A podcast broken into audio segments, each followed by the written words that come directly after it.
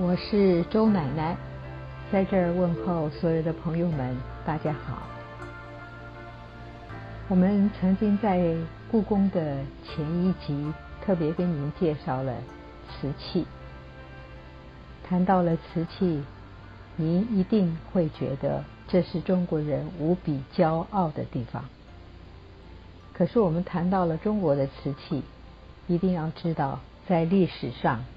三个高峰期，我们上一次跟您谈到了宋代，宋徽宗，他就是瓷器上非常了不起的，因为他用了官、歌、汝、定、勋这五个官窑，定窑的白瓷开始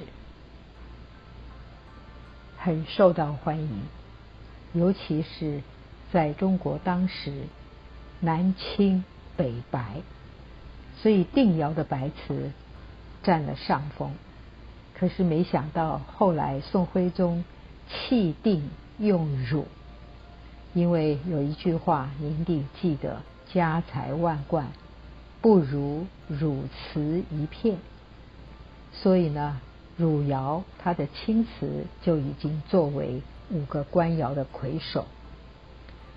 有的人就说汝官歌君定，他的排行榜就改变了。在一九八二年过年的期间，苏富比拍卖会上，天青色的一个瓷器被人发现，它的碗底下不是三个支钉，而是五个支钉。因此呢，就这一个小小的动作。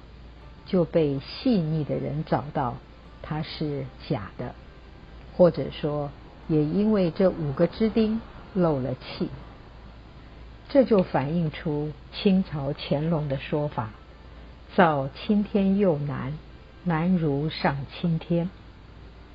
所以呢，我们介绍了在中国的瓷器历史上，宋瓷它的质感非常的透明。温润、典雅、大气、晶莹剔透，所以它就成就了当时皇家的时尚品味。也因此，不管是北方的白瓷、南方的青瓷，它都影响了整个的世界。而后呢，我们就知道，在这个青瓷、白瓷的基础上。后来有了从国外引进的苏麻离青，这又产生了第二个高峰，那就是元跟明的青花瓷，更是大放异彩。我们讲到青花瓷，您一定会想到明成祖朱棣，他曾经派郑和下西洋，当时郑和带出国的礼物。就是大批的瓷器跟中国的丝绸，而最有趣的事情，我相信可能各位没听说过。也就是说，在后期所有明朝的国宴上，宴会结束的时候，我们就发现皇帝接待所有外国的使臣或者是贵客，在吃完饭以后。大批的碗盘羹匙竟然不见了，他们都流失了，到哪去了呢？当然不用说，被大家参加的客人偷偷的揣到口袋里去了。所以宋代的白瓷、青瓷，元朝、明朝的青花，这是非常非常重要的两个高峰。我们知道明朝的开国皇帝是朱元璋，他当时因为黄袍加身，也因此我们看到了历史上曾经烧不出来的黄色。这个时候确定了君王专属的明黄色，而且这个明黄色呢，我们可以很明显的看到后来皇后的杏黄色，还有一种叫粉黄色。所以我们可以知道，它烧出来的颜色非常的稳定，而且很漂亮，非常的细致。那么除了这个黄色以外呢，过去我们很少看到红色，所以明朝呢就有了釉里红。我们讲到釉里红，也有人说叫做豇豆红。那么在明朝的时候，它瓷器的颜色呢是甜白为常，猪肝红为宝。所以我们就知道，它当时的红色不是我们现在所说的台湾红啊，或者说喜气洋洋的正红色，而是有点偏呃酒红色，或者呢，我说它是牛肉红、猪肝红。甜白跟宋代的青白瓷是不太一样的，所以在现场你听到我这样说，那么你就可以好好的做一个比对，然后呢？你就会发现，在比对之间呢，就会有更多的乐趣。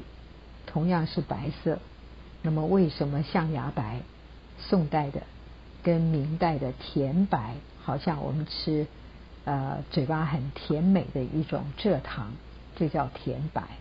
所以它两个呢，你在现场一比对，你就可以找出很多的乐趣，而且你会有非常深刻的印象。那么，在中国陶瓷史上的第三个高峰，当然就是明朝、清朝以后，色彩呢，真的是五彩缤纷、多彩多样。那么，清朝最了不起的就是斗彩，斗呢，就是争斗、争奇斗艳的斗。斗彩跟珐琅彩，因为珐琅也是一种外国的颜料。它被引进到中国，那么在结合了外国的这种所谓的釉料，那么它又产生了很多的变化。这个时候，我要特别跟您提到的是一个督造官，叫做唐英。那么过去呢，在烧制这些陶瓷器的时候，大部分呢都是在所谓的官窑，或者呢是在。远离皇宫以外的地方。那么，督造官唐英这位了不起的督造人员，他明明是一个外行，可是呢，他跟工人一起生活，就了解了他们所有的过程。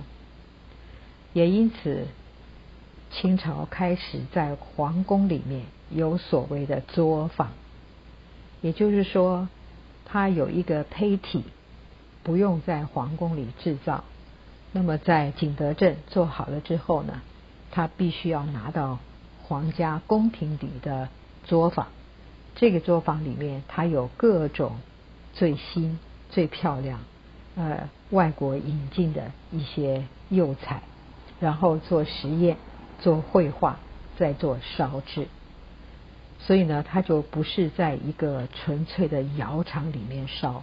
而是在宫廷里的小器座，他们会来做这些精致的啊艺术的加工。我在说这个颜色的时候，各位已经有了一点点的印象。然后甜白为常，这是明代的。另外呢，就是我刚刚讲的朱红色为宝贝，所以红色、白色。天青色，你听到这些颜色，黄色都出来了。那么在明朝以后，它就出现了有一种颜色，这个颜色呢，就是在拍卖会上在香港破纪录的，它叫做明成化年间的斗彩鸡缸杯。我们先讲一讲什么叫斗彩。那么五彩缤纷，大家可以了解意思。在过去，很多颜色是烧不出来的，但是到了清朝，它是什么颜色都能烧得出来。在明朝也是如此。明朝因为在白瓷的基础上，它有了苏麻离青，这是一种釉料，所以产生了青花瓷。那么青花只有青色跟白色两个颜色，可是到了明晚期的时候，我们就可以知道。因为我刚才说正黄色、明黄色、粉黄色，那么还有红色，白色，是不是所有的颜色都出现了？这个时候，他把这个器皿烧得非常非常的薄，它叫做斗彩鸡缸杯。一个小小喝茶的杯子就卖出了台币十一亿。当时那个镜头我记得很清楚，是一位上海的大富豪，一位叫做刘义谦先生，他用了一个小小的鸡缸杯喝茶，就让大家吓了一跳，惊为天人。因为这个小小的鸡缸杯，我们以前从来没去注意过它，它的体型很小。可是这么值钱，但是你知道吗？在台北的故宫，成化的鸡缸杯，有人叫它三秋杯，就有七十多件。可见台北故宫它的件数不少。你如果不注意，常常就忽略了它，没去注意到它。我们刚才从宋代官歌汝定军。北方的馒头窑，南方的蛇窑，每一个朝代的瓷器都有着非常重大的烧造的技巧，它的风格跟改变，都使得罗马帝国的一些权贵，或者我们说不是中国人，所有外国人都十分的羡慕。那么也因为这样，皇家的品味跟风尚。就影响了所有的世界。那么权贵阶级，他们就非常喜欢穿中国的丝绸，用中国的瓷器，就如同我现在在这个图片里面所放的这几张画片，你可以仔细的瞧一瞧，呃，非常的有意思。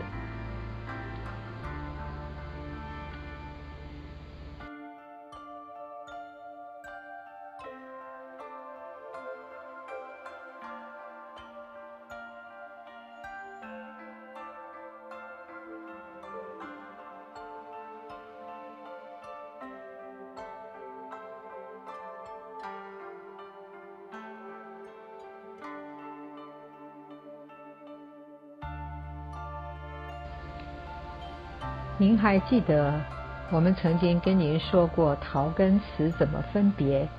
尤其是您忘记了吗？陶瓷有一个口诀，记不记得呢？我们常常会说秦砖、汉瓦、唐三彩、宋青白瓷、明青花、釉里红、青斗彩。以至于进入到现代，出现了胶纸陶，有人说叫胶纸烧，这一脉相承的脉络，如果你把口诀记住了，就在欣赏这些陶瓷器的时候，会是非常的方便。我们继续再来跟您谈一谈中国人无比骄傲的瓷器。我们讲到宋代，你在现场看到的青白瓷。你看到了青花，看到了清朝的斗彩，瓷器的工艺呢，在中国的发展非常的久远。当然，讲到青花，那也就是我们的巅峰。在元朝开始的时候，出现了一个非常重要的关键点，也就是说，江西景德镇。这个地方的崛起是在元朝政府，他设立了唯一的管理机构，所以景德镇就开始慢慢慢慢的被大家注意到。这个重大的改革，让我们中国的陶瓷器发展史出现了关键性的转类点。虽然说。当时的传统窑址并没有完全的停摆，就是我说的关哥汝定军，甚至于呢，中国大概全国北方、南方不下六百多个烧窑的地址，只是官窑被大家所注意，官方的东西绝对是比民间要细致的多。那么，过去生产出来的成品的品质呢，当然是比较粗犷，尤其是游牧民族，他们的习惯跟我们的习惯不太一样。但是从景德镇所烧制出来的新品种青花瓷器，后来居上。这也就是我们后来也特别提到了，在清代从景德镇又搬到了皇宫宫廷里面的所谓宫廷里面的内器座啊。那么青花瓷器顺势发展成为了明代跟清代这个两个朝代的品种当中。更可以说，完全改变了中国瓷器的生产面貌。它可以说具备了划时代的意义跟艺术价值。我们前边还跟您特别谈到了，在宫廷里面请客，常常呢这些瓷器会不见了。原来呢，所有来的外宾们，他非常喜欢中国的瓷器，所以呢，就像现在的人坐飞机。也常常会把飞机上面你吃的餐盘，或者是小东西，什么香水呀，就会有人把它摸走了。所以也因此呢，在每一年年终的时候，这个飞机上的餐点部门，他们就一定要在添购非常庞大的这些生活用具。宫廷也一样。当他清点的时候，上万件的东西都不翼而飞。这个时候呢，皇帝也只有摸摸鼻子，让呃下面的工作人员再烧烧更多的这个瓷器。当然，我们可以知道，在元代，它流传到现在的瓷器数量不多，可是，在艺术史上，在文明史上。元代的青花的的确确是非常的有特色。我们常常会被很多人问到，为什么有的时候这个苏麻离青的颜料非常的清楚而且厚重，可是有的时候呢，它又变得非常的浅显啊，颜色非常的淡。我问过许多的专家，每次得到的答案不一样。有的人就告诉你。那是因为不同的皇帝，所以会有不同的风格产生。但是也有人告诉我，他说，因为苏麻离青是进口的颜料，所以当它在运输的过程当中很顺畅的时候，颜料多，它就烧的比较浓郁。那么如果是青黄不接的时候，釉料太少，所以呢，它就会比较浅。当然，也有人告诉我，他说是进口的还是国产的？如果它是国产的回青，那么颜色呢就没有那样的鲜艳好看。我也不知道正确的答案该是什么，但是我每一次询问都产生了不同的结果。我想研究的专家还是。在不确定的状况之下，没有办法给一个非常确定的答案。这个是中华文明在陶瓷史上可以说是我们必须要非常了解的地方。我们上一回呢是介绍了宋代五个官窑，你在故宫里面在循着这个定窑、啊歌窑、汝窑。一个一个的往前走。同样的，在明清这个时期，你也特别的看一下，什么叫做象牙白，什么叫甜白，还有它的豇豆红、猪肝红。也就是在明代的时候就告诉你了，甜白为常，然后猪肝红为宝。那也就是说，贵族跟平民的分野。可是故宫最近呢？它有一个特展，叫做珐琅彩瓷。这个珐琅彩瓷呢，那更不要说了。它可能在进窑厂去烧的时候，不是一次烧，很可能是二次烧，二次烧的状况呢，也就是他用这个青花这个蓝色勾边，然后里面再填上了各种不同的颜料，再进炉子去烧，烧出来之后呢，它再加上一层透明釉，这就是珐琅彩。那珐琅彩呢，它有的时候是看胎体的不同，它明明是在青铜器上，可是呢，它后来。在这个玉器上，或者在玻璃器上，它都烧出来了。这个是现在故宫正在展的珐琅彩瓷的特展，很精彩，很值得大家去细细的看。如果你到了故宫，你记得它大概就在三楼，三楼的珐琅彩瓷，你可以看到康熙年间它烧出来的结果。跟在乾隆的时间烧出来的，完完全全可以说是刚开始研发，它算是当时的一个科技了。因为当时会从国外引进，是因为从康熙的时候就有了所谓的传教士，这些传教士来到中国，康熙皇帝也非常的好奇。比如说，我们看到了南怀仁。他在陪着康熙读书，所以呢，我们第一次看到了《坤舆全图》，也就是说，在康熙年间，我们受了外国人的影响所制作出来的第一张中国的地图。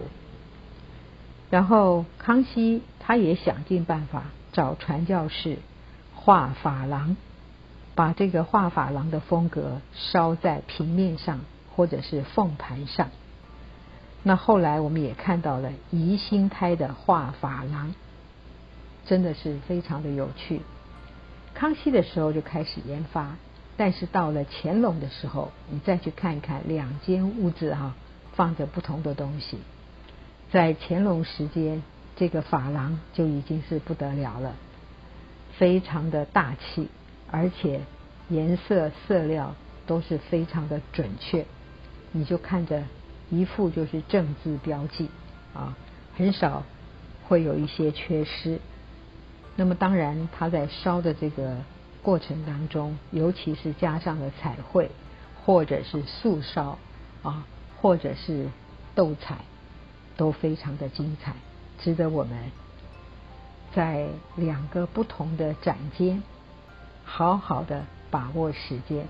因为不知道什么时候它就要结束了，在它展出的墙上，它有很多一些标明的字迹，可以提供给你在欣赏的时候有一些困扰或者不明了的地方，你都可以在展厅里面去看着解说的牌子，会让你有一些丰富的收获。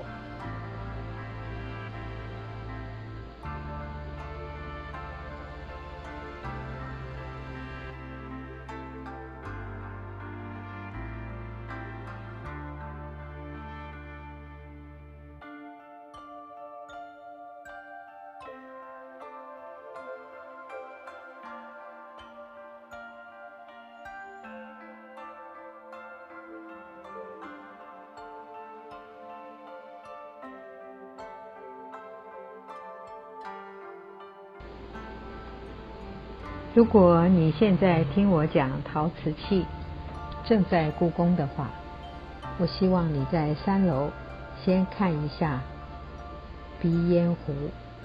在台北的故宫，它所收藏的鼻烟壶非常非常的多。我记得它已经展过不少次，可是每一次它的主题不同，所以呢，它就标写的十分的清楚。在这一次。珐琅彩瓷的鼻烟壶也非常的多。我们刚才说了，珐琅彩是在康熙这个时候，透过了传教士他的好奇，所以他专门是给皇帝御用，或者是给皇室的人来玩赏用的。那么康熙很有意思，每一次外国人进贡的时候送他很多东西，他都不收。可是唯有这个鼻烟壶，他收下来了。因为他当时非常的好奇，把这个小鼻烟壶里面的粉末倒在手上，然后他往鼻子的鼻孔一抹，突然打了一个大喷嚏。这一个喷嚏呢，让他全身舒畅无比，所以他就对这个鼻烟壶非常的有兴致，而且也非常的好奇。鼻烟壶原本是外国的玩意儿，不是纯中国的。可是这个鼻烟壶到了中国以后，在宫廷里面发展的，你会在现场看到不同的材料，看到有套色的。有内绘的，也就是说用一个钩子在那么小的一个瓶子里面，从里边呢去呃彩绘，这实在是很了不起。那因为我们特别讲到了清代的珐琅彩，所以珐琅彩呢，它是因为成本比较高，产量又比较少，就是一些宠幸的大臣。他们都不会轻易的去呃得到皇帝的赏赐，所以在芸芸清朝的瓷器当中，它非常的金贵，也是最为顶级的瓷器。说起这个珐琅彩呢，它是最先开始是铜胎的珐琅器，铜胎的就好像我们在北京看到的景泰蓝。就是有一种呃铜的一个底身吧，然后它在上面镶了很多的这个铜丝，然后把颜色呢填在里头，再经过去这个烧制。当然，这个珐琅质的釉料填在表面上，这是由欧洲传到清朝的工艺。所以珐琅彩瓷后来在铜胎画珐琅的影响之下诞生，可是呢，它后来呢又使用了瓷胎画珐琅，也就是说它的种类越来越多，然后烧制的方法从不同的材质上又在进行研究。呃，我们前面特别提到了清代的官窑，大部分是在景德镇烧制的。可是珐琅彩却完全不同，它是由宫廷的画师把一些草绘的样稿画好，然后再选用景德镇所制作的白瓷的素胎，把这个白瓷的素胎运到了京城，在宫廷里边画图填彩，然后烧制。所以当时所用的珐琅材料都是由外国进口的。它烧成以后呢，有着透明的玻璃质感，所以如果它的温度太高，你想想看，它整个的整体就会融成呃在一起的模糊的东西。如果它烧的没有办法烧得好，那么它可能又像是平常的呃玉器的瓷胎。所以珐琅彩的颜料呢？它虽然是从西方传入了，当时的技术还不完全成熟，所以我们就会发现，康熙的时候，你在这个馆里面走一圈，你就发现跟乾隆的时候完全不一样了，因为乾隆已经掌握的十分纯熟，所以他在不同的材质上，或者是他所尝试的绘图方面，甚至于上面还写了诗词。人物啊，整个的绘画都可以在这个珐琅彩上表现出来。它烧完了以后呢，因为它比较容易剥落，所以工匠最后经过不同的解决方法，把这个珐琅材料直接的就施加在本来是在呃我刚才所说的一种不是玻璃质感的，而是一种。呃，所谓的铜胎，也就是铜的原料上面，可是现在呢，它可以找到解决的办法，可以使用在瓷胎，也就是瓷器的上面，而不加透明釉，就可以把它烧制出来。这个是讲的比较硬的话，你听的实在是无趣。可是，在现场，你对照着那个说明表格，然后再去看一下，再比较康熙跟乾隆时期，确实你会有更多的欣赏乐趣。